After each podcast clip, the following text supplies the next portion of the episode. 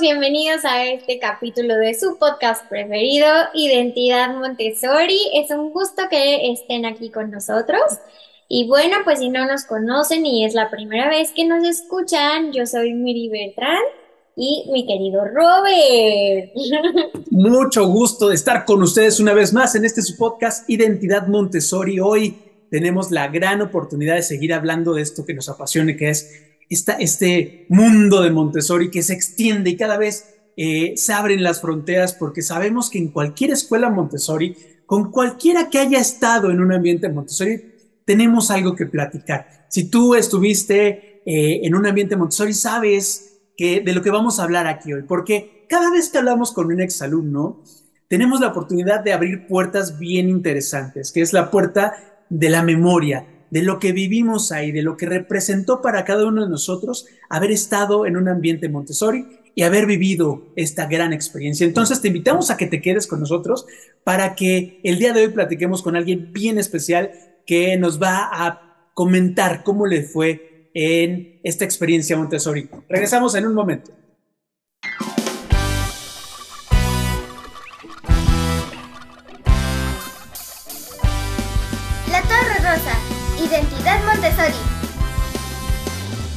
Bueno, pues ya estamos de vuelta y pues quería platicarles que el día de hoy estamos muy contentos porque ya saben que a nosotros nos encanta esto lo, de lo internacional y siempre estamos buscando personas que nos pueden compartir, como quien dice, clientes satisfechos que ya pasaron por Montessori y que es increíble saber lo que están haciendo el día de hoy.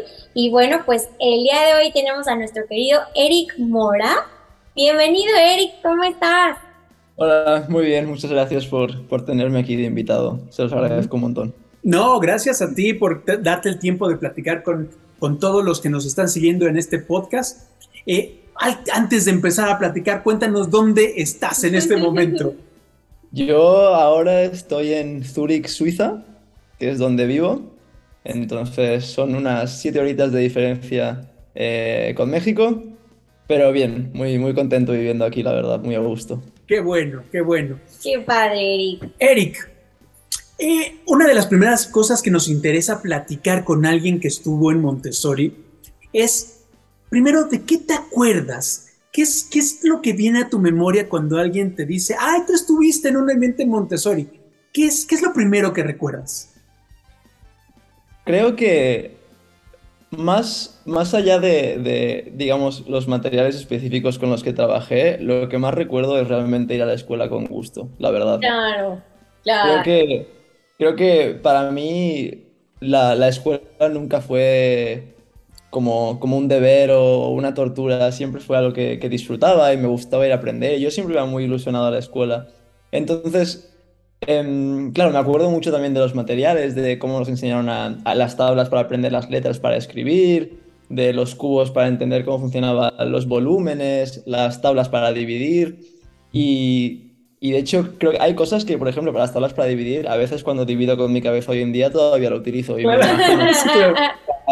facilitarlo un poco. Em, claro. Sobre todo es creo que eso, el, el, realmente el, amor por el aprendizaje y el, ir a la escuela a aprender con gusto y, y que, y, que la escuela nunca fue, nunca fue un sufrimiento y siempre fue algo apasionante.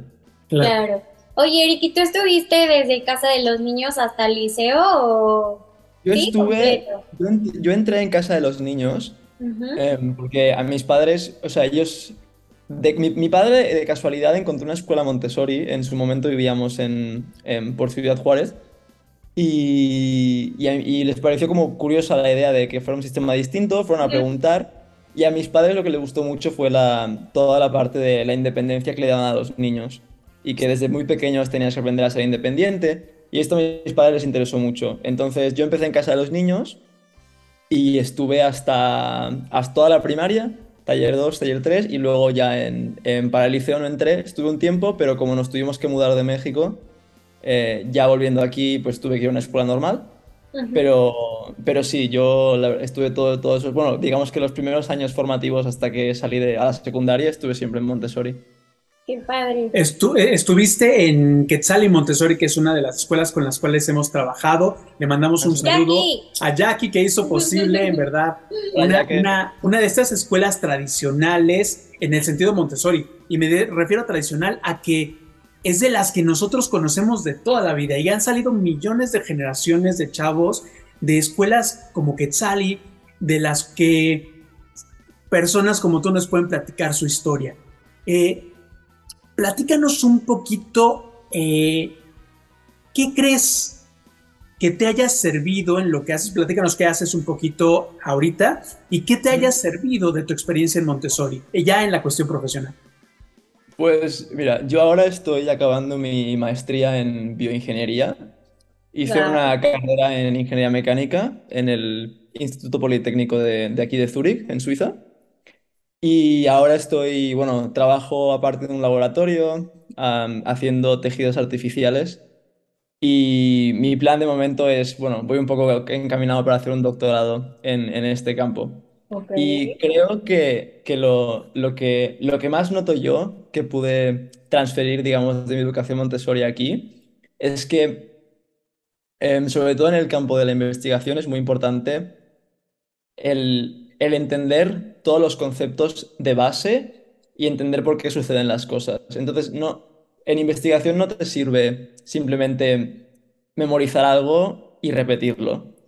Todo requiere que, que hiles los puntos, y conectes ideas y lo, más, lo que más me dejó el sistema Montessori que utilizo ahora es, es esta capacidad de no simplemente saber repetir lo que mi profesor hacía, sino entender por qué las cosas son, son así. Entonces, creo que desde muy pequeño eh, la escuela fomentó esto en mí, este carácter de al aprender las cosas, entender por qué y que yo fuese capaz de explicarme a mí mismo por qué, por qué se dividía de cierta forma o por qué la raíz cuadrada de un número es, otro, es X resultado. Es decir, nunca era simplemente repetir los datos y ya está. Y entonces esto lo he llevado durante toda la carrera y me ha servido en el sentido de que he podido ser muy independiente y en una, en una carrera en la que requiere mucho estudio individual y mucha independencia, soy capaz de yo mismo cuestionarme y, descubrir qué puntos me falta por entender bien para tener una base sólida de conocimiento. Y, creo, que, creo que esto, em, digo, yo que tuve también un poco, digamos, la suerte de que pude comparar, digamos, mi experiencia en una primaria con, al entrar en secundaria con gente que había estado toda la vida en escuelas normales, me di cuenta de esta diferencia, de que yo desde, desde siempre, a mí nunca se me pasó por la cabeza que ir a la escuela era simplemente memorizar y repetir. Sí. Nunca, nunca, nunca. Y entonces, claro, yo notaba a que, que compañeros míos de la escuela en exámenes estudiaban todo, memorizaban y repetían, esto ya en, en secundaria y en preparatoria, y claro, yo pensaba, es que yo jamás hago esto. O sea, yo siempre tenía como la memoria para lo justo y necesario y lo demás, si lo puedo entender y razonarlo por mi cuenta, mejor. Como que lo analizabas, ¿no? Exacto, exacto. Justo te iba a preguntar, ¿tú crees que si tú hubieras ido en una escuela tradicional, hubieras, digo, sin demeritar a la escuela tradicional, por supuesto, hubieras llegado hasta donde estás ahora?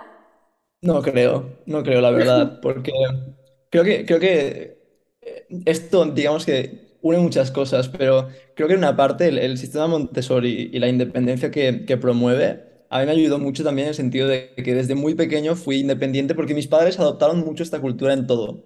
Entonces, cuando yo era pequeño, era tener, por ejemplo, los platos de la casa que fueran de plástico para que si se rompían no, pasara, no me pasara nada, pero a la altura de las que los pudiera coger yo. Eh, mis zapatos no eran con cordones, eran con velcro para que me los pudiera poner yo, hasta que aprendí a, a atármelos. Entonces, todo estaba alrededor de esta idea de que yo era capaz de aprender por mí mismo y que solo necesitabas como, digamos, que te guiasen un poco, pero que te dejaran experimentar con las cosas. Y claro, después esto me vino súper bien, porque cuando yo vine aquí a estudiar solo, yo salí de casa con, los 18, con 18 años, me vine a estudiar aquí, yo estaba listo para una vida independiente. Claro. Entonces, la, la, universidad, a pesar de que claramente em, ha sido un reto, ¿no? Y ya ha requerido mucho esfuerzo y todo, pero yo estaba listo para afrontarlo y tener las herramientas necesarias, no solamente académicas, pero también en mi día a día para afrontar todas estas cosas. Y creo que eso, si una educación Montessori, em, no hubiera sido lo mismo definitivamente. Yo, yo, yo, te escucho y además pienso, la parte de, la independencia, la autonomía es súper importante porque justamente la conquistamos con estos pequeños detalles. Los papás de repente dicen, es que yo no meto a mi hijo en una escuela Montessori porque yo no quiero que salga, tienen la idea de que es como humanista, de que va a salir o para recursos humanos o para filósofo o para hippie.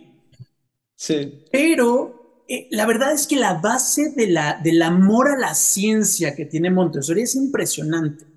Yo no sé, yo no sé si te acuerdas específicamente de alguna de las presentaciones o materiales que, que había de la ciencia. Sobre todo lo dijiste, la experimentación, la cantidad de experimentos que se hacen en Montessori son, son muy grandes. Pero, pero este amor a la ciencia, ¿de dónde crees que viene eh, el amor al conocimiento, a la experimentación y sobre todo a emprender tu propio camino de descubrir cosas? Creo que, em, claro, creo que en, gran parte también tengo que, bueno, si puedo, creo que también agradecer a, a a Meche, a Leti, a todas las maestras que tuve en, en, su momento, porque creo que ellas también hicieron un gran trabajo en, fomentar esta parte en mí. Pero creo que, que, el sistema Montessori tiene una cosa que es, que es, es muy, muy linda y es que eh, creo que es, es muy, se siente muy personal y, muy, y muy cercano siempre a ti. Entonces, no te sientes como, digamos, un alumno más o un número más que tiene la escuela, sino que yo, yo siempre sentía que mis profesoras querían que yo entendiese y siempre se tomaban el tiempo para explicarte las cosas. entonces tienes la parte de que los materiales son todos muy visuales y cosas que puedes palpar, que esto quieras o no ayuda muchísimo para aprender las cosas. Entonces, em, incluso yendo más allá, o sea, por ejemplo, yo digamos que no soy un fanático de la botánica, pero recuerdo que teníamos el jardín con plantas. Entonces, a mí, de pequeño, si me explicabas em, qué es un maíz y lo veo en una foto, diría, bueno, qué bien. Pero si voy y lo puedo plantar yo y puedo ver cómo crece, e, es, es, es una cosa completamente distinta. Entonces, creo que, que esta, esta mezcla de, de, la cercanía de los profesores al alumno y de, em, y de lo, lo, lo físico, digamos, de los materiales y los trabajos que haces, es lo que fomenta, al menos para mí, lo que fomentó el, gusto por el conocimiento. Porque digamos que los profesores tienen esa habilidad en el Montessori de, hacerte ver como lo, bello de la, ciencia y te lo transmiten muy pequeño. Entonces creces y de repente la, ciencia es, es, algo interesante, es algo... Como aprendes, creo, a, apreciar la complejidad de las cosas. Y en vez de que algo complejo se vuelva un reto y te asuste, ves algo complejo como una oportunidad de aprender y como algo interesante. Y esto es una cosa que, sin esa cercanía y sin esa habilidad de ver las cosas, es imposible que a un niño, a un niño pequeño se lo, se lo puedas inculcar. Yo perfectamente me puedo imaginar, perdona, pero no, puedo a, a, un niño en una escuela y que te enseñen a, por ejemplo, el concepto de los volúmenes, ¿no? Y te digan em, un, un, cubo de una arista de 3, de 3 centímetros cada una y te da un volumen de 9 y el niño estará como, o bueno, perdón, de 27 y el niño estará como, ¿y esto a, mí de qué me sirve, no? No. Así, aunque es algo muy sencillo, porque parece una idea muy, muy, muy simple, pero ya el simple hecho de tener los cubos de madera con distintas dimensiones y ver cómo todo encaja, crea en tu, en tu mente una idea que te, yo personalmente me llevé toda la vida. Claro. Este, ¿qué te iba a preguntar? Yo, yo, yo, además se me hace interesante platicar contigo porque tienes un pie metido en la, toda la parte matemática, que es maravillosa en Montessori. O sea, el hecho de la concreción de las ideas eh, eh, en un... Este, ¿cómo, ¿Cómo aprendimos, por ejemplo, el binomio cuadrado perfecto, no? Que de repente es una fórmula acá, que si no es que oye, es que sí son cuadros y de repente sí son cubos y de repente sí lo puedes sacar esto, pero en base a cubos, no en ideas. Y tienes el otro pie en la parte de la, de la ciencia natural, pero del cuerpo, ¿no? si, bien entiendo, eh, imagina los niños cuando tienen que empezar a hablar de este, toda esta parte del cuerpo humano. Y en, el, en Montessori son mucho las historias, el gran río, la gran nación, este cuerpo que se va formando a partir de pequeñas cosas. Es diferente ¿eh? a de repente decirle, te tienes que aprender los tejidos, te tienes que aprender los órganos, te tienes que ¿Cómo, ¿Cómo es que estas dos cosas empatan en tu vida? ¿De dónde surge esta, este amor tanto por cosas tan complicadas como las matemáticas, como por la vida, lo, lo, vivo. Creo que es, creo que es, un tema muy, muy que toca mucho en, digamos, al menos yo creo que es un poco como la esencia de, las personas, ¿no? Y es que, que todos somos como una historia en constante, en constante formación, por decirlo así. Y al final creo que si, si uno mira a cualquier persona y habla con ella, todo, todo el mundo tiene una historia que contar y todos vemos nuestra vida de, de cierta forma como una historia. Entonces, creo que el hecho de poder em, contar historias tan complejas, o, perdona, como conceptos tan complejos como el cuerpo humano y, utilizar historias para, para, referirte a ello, hace todo mucho más asequible. Y creo que esto es incluso algo que, que, se lleva después. Por ejemplo, si, si tú, una buena publicación científica es una publicación que tiene una historia de fondo. Tú necesitas una narrativa a la que la gente se pueda enganchar. Claro. Porque si solamente, si solamente repites datos y das información de lo que hecho, la gente no entiende nada. Entonces, si quieres, y, esto es con, con, temas complejos y con, y con gente adulta, entonces creo que es un poco como lo, lo, lo que el sistema Montessori hace muy bien, que es que desde, desde a muy temprana edad entienden que una buena historia es lo suficiente para enganchar el interés de alguien y con eso puedes llevar a, puedes explicar cosas muy complejas con una buena historia. Y muchas veces creo que, que, simplemente el hecho de que muchas cosas de las matemáticas vienen de la naturaleza también. Y a lo mejor tú, tú uno piensa como, ¿cómo puede ser que este matemático en 1600 descubrió X, X fórmula o X teorema y luego lees y es que era gente que era gente muy culta, era gente que escribía, que observaba la naturaleza, se preguntaba cosas, construía historias, se preguntaban cuál es el origen de las cosas, por qué esto es así.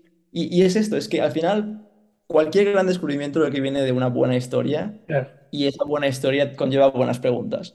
Y sin historia no tienes eso. Y creo que el sistema Montessori realmente sabe desde muy pequeño preguntar estas cosas. Y entonces tú empiezas a, preguntarte y a hacer tu, tu, historia de las cosas y, y, es así como creo que al final hilas todo. Y también creo que sinceramente una parte muy importante es que al, al, tener esta historia, el, el, digamos que el aprendizaje nunca pierde su encanto. Y es una cosa que yo creo que, claro, luego tú vas a, yo por ejemplo en la universidad, que somos 20 y algo mil estudiantes, aquí ya nadie se preocupa por darme una historia. La historia me la doy yo. Claro, Ay, qué padre. Pero, eh, pero es esto, es una historia que, que, me construyo yo y que, y que, para mí es interesante, pero porque de pequeño me lo inculcaron. Si, si, sin eso, sin, sin la escuela Montessori al principio y ese tipo de sistemas, es que esto no sería un mundo completamente distinto para mí. Sí. Y se, se me hace muy interesante lo que planteas, ¿Cómo? Imagínate que eh, van a haber muchos papás y muchos niños que van a escuchar este podcast.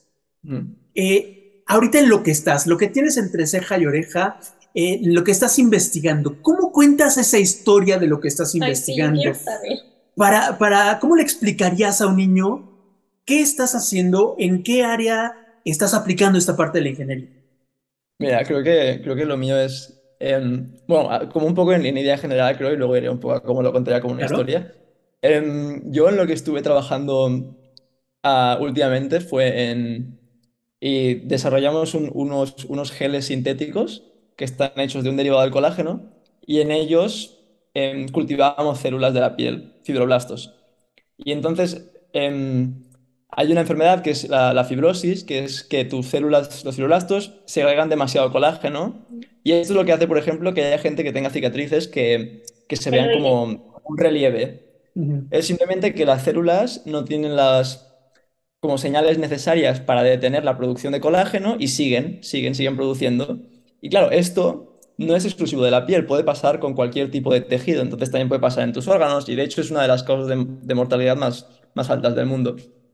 Y claro, yo lo que contaría en esto, por ejemplo, a un niño es que si yo a un niño le cuento, tu piel tiene células y tus células dan colágeno y esto produce mucho y lo queremos parar, no va a ser interesante. Claro, claro. claro, yo, yo al niño le puedo contar como, imagina lo fascinante que es que tu cuerpo es como una aldea de mucha gente. Todas esas personitas hacen algo para que tu cuerpo funcione bien para que tú todos los días te despiertes, vayas a jugar con tus amigos, vayas a correr, puedas comer, disfrutar de la comida. Y entonces, lo que yo hago sería como encargarme o investigar qué es lo que esas personitas necesitan para estar sanas día a día y que puedan curarte bien, regenerar tu piel. Y es que esto lo puedo hilar completamente las células y las personitas son como las células y, y tu piel, tu cuerpo es como la aldea. Entonces, para que todo funcione bien, ellos tienen que mantener todo en orden constantemente, constantemente. Y cuando algo va mal, tenemos que ver cómo arreglarlo. Y mi trabajo es esto, es ver cuál es la historia, por qué fue lo que cambió en el día a día para que las cosas no funcionaran bien y qué es lo que podemos hacer para arreglarlo. Y creo que entonces haces esto y la gente, y, los niños sobre todo, que se interesan ya en entender como, ok, y, qué, tipo de, qué tipos distintos de personas hay dentro de la aldea y qué es lo que hacen. Y claro, y esto lo puedes ir ya muchísimas cosas. Yo puedo empezar a hablar entonces ya de, em, de las proteínas que, por las que utilizamos, las proteínas las que buscamos en las células específicas. Y por ejemplo, te preguntan qué es la proteína. Podemos ver un trozo de carne, ver qué es lo que te comes, de qué está hecho, de dónde viene. Entonces, un concepto tan, a lo mejor, en la superficie aburrido como decir, ponemos células en un trozo de plástico y vemos qué está mal, de repente es una cosa tan compleja y tan presente en tu día a día que se ve mucho más interesante. Claro. Sí. Oye, Eric, yo tengo muchas preguntas. nada, nada.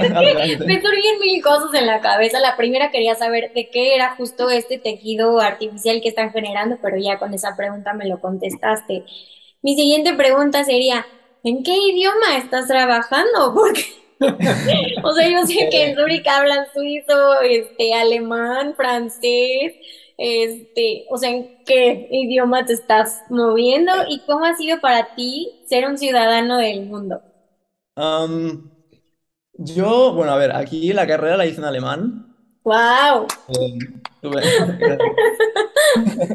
tuve, alemán en la, en la, escuela. Yo fui a la escuela suiza de Barcelona, entonces mm. tuve ahí, ahí hice la segunda y, y, el bachillerato, y luego ya vine aquí a hacer la, la carrera. Entonces estuve alemán ahí, también aprendí francés, aprendí español, inglés, que ya sabía de, de con mi tiempo ahí en México, y también, eh, también se habla catalán, que es lo que se habla ahí en, en Barcelona, bueno, en Cataluña. y, y, de aquí, la universidad la hice la carrera en, en, alemán y ahora mayoritariamente hago todo en inglés porque, bueno, en mi laboratorio de trabajo somos, eh, digamos, un equipo bastante internacional hay gente de todos sitios, de mm, Turquía, de, India, em, de China, de Singapur, hay suizos, alemanes, hay americanos. Entonces, al final somos como una mezcla tan grande que inglés es el idioma internacional, ¿no? Y mm, se me ha olvidado la segunda pregunta que me has hecho, perdón. ¿Cómo es para ti ser un ciudadano del mundo? Pues, mira, creo que es, es algo, es algo muy curioso, creo. Em, es, interesante porque, a ver, yo llevo ya viviendo aquí 10 años, justo, en Europa, y es, es un cambio, es un estilo de vida completamente distinto, ¿no? Pero creo que em, tuve suerte de que... No, se paró. Y digamos que, a pesar de que me, costó al principio, ¿no? Y recuerdo que el primer año fue difícil porque, a ver, al final es un niño pequeño y yo echaba de menos a mis amigos y como que yo tenía la esperanza de algún día voy a volver todavía y como esto es solo temporal, ¿no? Y, y, con el tiempo creo también que al saber contar mis historias aprendí a, digamos, enamorarme de los lugares en los que vivía, ¿no? Y de, y de ver las cosas buenas. Entonces, creo que esa independencia del sistema Montessori mezclado con también la, creo que la, la madurez que te da a una edad bastante temprana, eh, me ayudó mucho a mí a mudarme, porque entonces tenía 11 años y nos mudamos y, dices, wow, todo es tan distinto y al final aún así pasa el tiempo y te adaptas y haces amigos y es capaz de ver que, oye, a pesar de que claramente estoy lejos de mi familia y ya no veo a mis amigos que tenía antes, pero también tiene muchas cosas buenas el sitio en el que estoy. Y creo que he tenido mucha suerte en que casi siempre me acabo de enamorando del sitio en el que he estado. Entonces, cuando vivíamos en Barcelona, yo estaba fascinado con vivir ahí y, dije, esta es la ciudad de mi vida. Eh, me mudé aquí y también me mudé aquí al principio para hacer mi carrera y pensé, Dios, está nublado, eh, siempre, o sea, no sale el sol, hace frío, y ahora estoy, y, claro, y ahora es, un, ahora es un vuelo completamente distinto, ahora pienso, me encanta estar aquí, me encanta lo que estudio, me encanta la gente con la que trabajo, entonces es como todo, es creo que te da una madurez muy, muy grande, creo, vivir en muchos sitios, em, te obliga a creo que te obliga también a, ser, a ser humilde de cierta forma, ¿no? Porque yo creo que cuando vives en un solo sitio, tú, tú ves tu forma de vida como la única que existe y lo correcto. Y te mudas y conoces a gente de todos sitios y te das cuenta que, o sea, todo el mundo tiene ideas distintas y todo el mundo piensa que su idea es la correcta, ¿no? Entonces, creo que me dio mucho esta capacidad de, de digamos, de empatizar con otros y de tomar en cuenta otros puntos de vista. Y además es, es, es, una cosa, a mí, a mí me encanta, la verdad, ser ciudadano del mundo, por decirlo así. Es, es muy divertido y, y, y, conoces a mucha gente muy admirable, la verdad, y de la que puedes aprender un montón. Pero creo que eh, también hace falta, digamos, un poco el, el, el, coraje a dejar atrás las cosas y la valentía de, de afrontar un reto y, y, ver qué tal, qué tal salen las cosas, porque tampoco hay ninguna garantía de que las cosas puedan salir bien. Claro. claro. Y to toma un poquito lo que dices, sobre todo porque eh, la gente que nos escucha, esta capacidad que tienen los, los, los niños Montessori de adaptarse, también parte de, lo, de la realidad del ambiente. Hay gente que dice, es que Montessori está muy desapegada a la realidad porque... Uh -huh. Este, pues ellos no, no, no tienen la, la, la, exigencia de una empresa, no tienen, este, como si el hacer tareas y exámenes es lo mismo que te hacen en las empresas, que no es cierto. Pero el ambiente es un microcosmos del mundo, donde tienes contacto con muchas personas que piensan diferentes, que son diferentes, y no solamente en una escuela donde todo el mundo tiene que hacer lo que dice el cuerpo docente, ¿no? Uh -huh. ¿Cómo, ¿Cómo, ves tú esto? ¿O cómo te ha ayudado en un equipo tan mundial, sí, tan diverso, cultural. el hecho de haber estado en un ambiente donde tenías niños de diferentes edades, a veces de diferentes religiones, a veces, a veces personas con capacidades diferentes. ¿Cómo un ambiente Montessori ayuda a un niño a esto que tú estás viviendo? Que Miri lo dijo muy bien, a ser ciudadano del mundo. Creo que en, en, en gran parte es, es tener, eh, es ser tolerante con las otras personas eh, creo que al, estar, yo recuerdo cuando estaba, uno de mis mejores amigos iba un, era un año más, grande que yo, ¿no? Y él estaba un año por encima mío en la escuela, y aún así éramos muy buenos amigos y nunca, nunca tuve problema relacionarme con él. Y había gente de distintas religiones en la escuela también, me acuerdo. Y, y siempre era muy fácil porque te enseñaban también, creo en el sistema Montessori, a lidiar un poco con la frustración de que muchas a veces no te vas a entender con los demás y eso no quiere decir que estés mal, no quiere decir que la otra persona sea mala, ni que tú seas mala persona, simplemente que tienes que aprender a, a navegar estas situaciones, ¿no? Y, y, al final creo que la escuela Montessori te da dos cosas muy buenas y parecen polos opuestos, pero creo que tienen que, tienen, se complementan a la vez. Y creo que por una parte es que tienes, digamos, esa falta de estructura como en las empresas que dicen, creo que es buena porque te hace no no quedarte satisfecho con poco, por decirlo así. Ir un poco más allá siempre en las cosas y pensar que siempre buscar soluciones de cómo podían ser las cosas mejor y de que el status quo no tiene por qué ser lo correcto. Y además tienes la parte de que tienes eso, pero también a la gente yo creo que a veces se le olvida que el sistema Montessori no es solamente eh, toma aquí, haz lo que tú quieras y ya está, también tiene una estructura, también está pensado. Claro. Es decir, es, es un poco esa parte de implementar orden pero que no todo sea tan ordenado que entonces tú ya no tengas libertad para experimentar cosas nuevas, yeah. para buscar nuevos desafíos y para cambiar un poco el status quo. Y, y, claro, yo, yo lo noto ahora que a mí ahora me dices, por ejemplo, irme a un trabajo en el que es todo tan estructurado que yo no tenga libertad para hacer nada y me parece una pesadilla. Claro, claro. Y me parece una pesadilla y no creo que sea ni siquiera eficiente para producir mejores resultados y nuevas ideas. Entonces, el sistema Montessori te da estas dos cosas. Te da estas cosas de que, uno, tú como niño entiendes que tú tienes la libertad de, oye, sabes, a mí me interesan mucho las matemáticas, prefiero trabajar un poco más en matemáticas. Perfecto, claro. puedes ir comentar esa parte. Pero eso no quita que también tienes una base que tienes que tener y que tiene un orden y que tiene una cierta estructura y que yo podría salir a lo mejor muy bien en matemáticas porque es una cosa que me interesaba mucho y que y me gustaba aprenderla, pero eso no quiere decir que fuera malo en geografía o que fuera malo en historia. Claro. También tenía conocimientos en esas áreas. Entonces, sabes un poco bailar entre, entre estos dos polos de orden y libertad, por decirlo así. Claro. Y ahora, claro, yo busco trabajos y busco oportunidades que me den también esa libertad y que me dejen a mí experimentar. Y, por ejemplo, ahora en el laboratorio, mi, la, la, que es mi, mi, jefa me dice que, que, que tengo manos eh, con comezón, me dice, porque siempre quiero ir a hacer porque es como me he criado, ¿no? Sí. Claro. Entonces, para mí es como, me imagino algo en la cabeza y digo, lo tengo que ir a probar. Claro. y luego, claro, luego está la parte del orden de que, oye, no hay dinero infinito, no podemos financiar todos los experimentos que tú quieras. Sí, claro. Pero es esta parte de que yo soy capaz de, soy capaz de entender que no todos mis deseos son órdenes y también soy capaz de desear y de, de imaginarme cosas. Claro. Y creo que tú vas a una escuela y como decías tú, el cuerpo docente tiene la última palabra entonces, ¿qué libertad te queda a ti para, para imaginarte cosas nuevas? Claro. Sí. Ay, qué padre, Eric. Oye, ¿y así te sientes cliente satisfecho de Montessori entonces? Sí, tanto, muchísimo, muchísimo. Yo tengo pensado que si yo tengo, tengo hijos en un futuro, también los llevaré a una escuela Montessori. Claro. Pues ya se, se, nos está terminando un poquito el tiempo, pero no puedo dejar de preguntarte. Eh, si hay algo que tienen los niños Montessori es que hay, dos cosas que me encanta recalcar y decirle a los papás que siempre preguntan. Tenemos hambre y tenemos curiosidad. ¿Hacia dónde va tu hambre y hacia dónde va tu curiosidad? Hacia adelante. Eh, ¿Hacia dónde yo? Porque además te quedan un montón de, años. Desde luego la parte del doctorado es importantísima, pero ¿hacia dónde llevas todo esto? Esta hambre y esta curiosidad por eh, entrar a la vida. Mm, Mira, a mí, a mí me gustaría, creo que mi sueño a largo, largo plazo sería, eh, me gusta mucho lo que investigo porque son cosas que tienen que ver con, con, las personas y que pueden ayudar a la gente.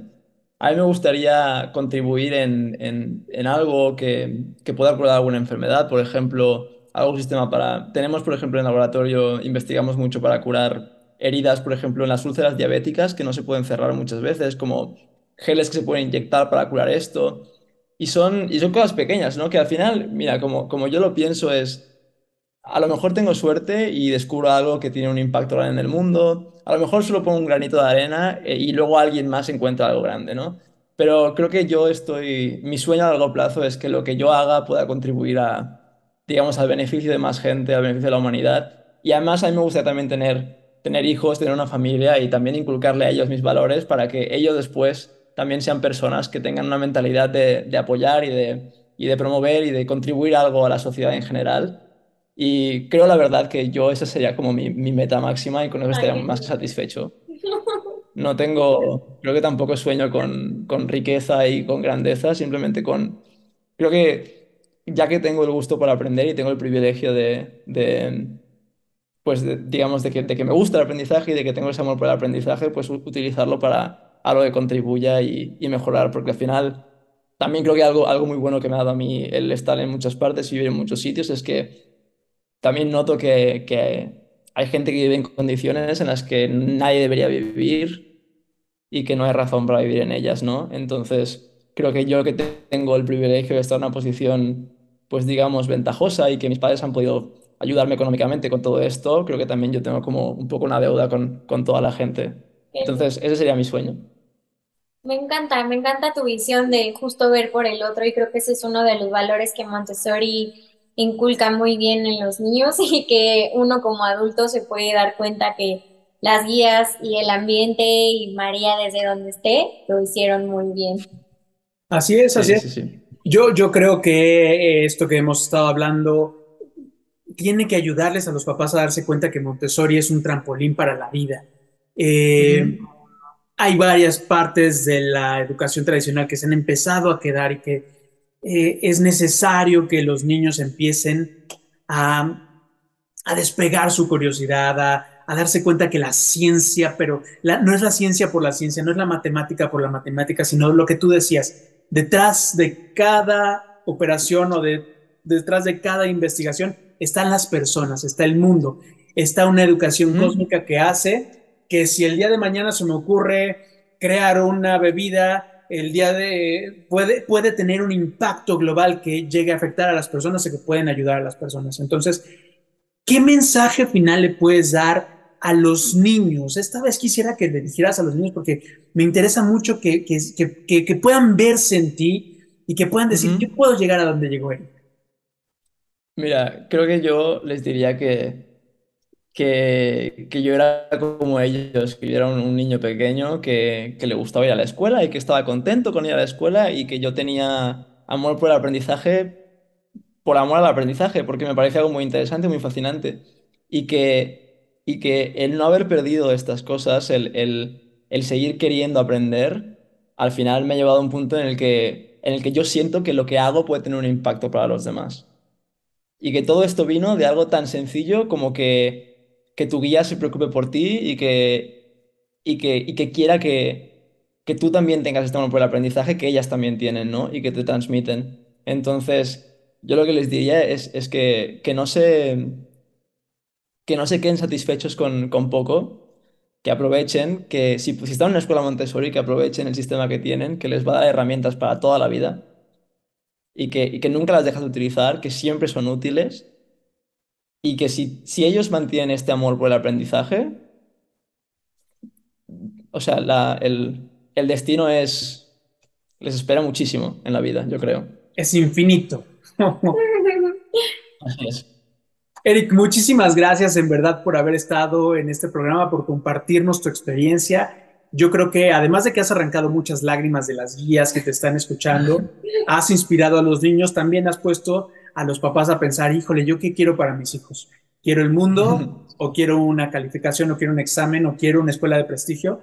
¿Qué es lo que quiero para ellos? Miri, despídanse en alemán. Yo no tengo ni idea del alemán, pero Miri sabe más o menos el alemán, entonces despide el programa en uh, alemán. Vielen Dank für deine Hilfe. Es war sehr schön. Dankeschön. Danke, dass ihr mich gehabt habt. Also, ich hoffe, dass alles noch gut geht und Um, bis später. Bis später. Chao. Que estén muy bien y nos vemos en la próxima edición de su podcast y de Montessori. Hasta la próxima.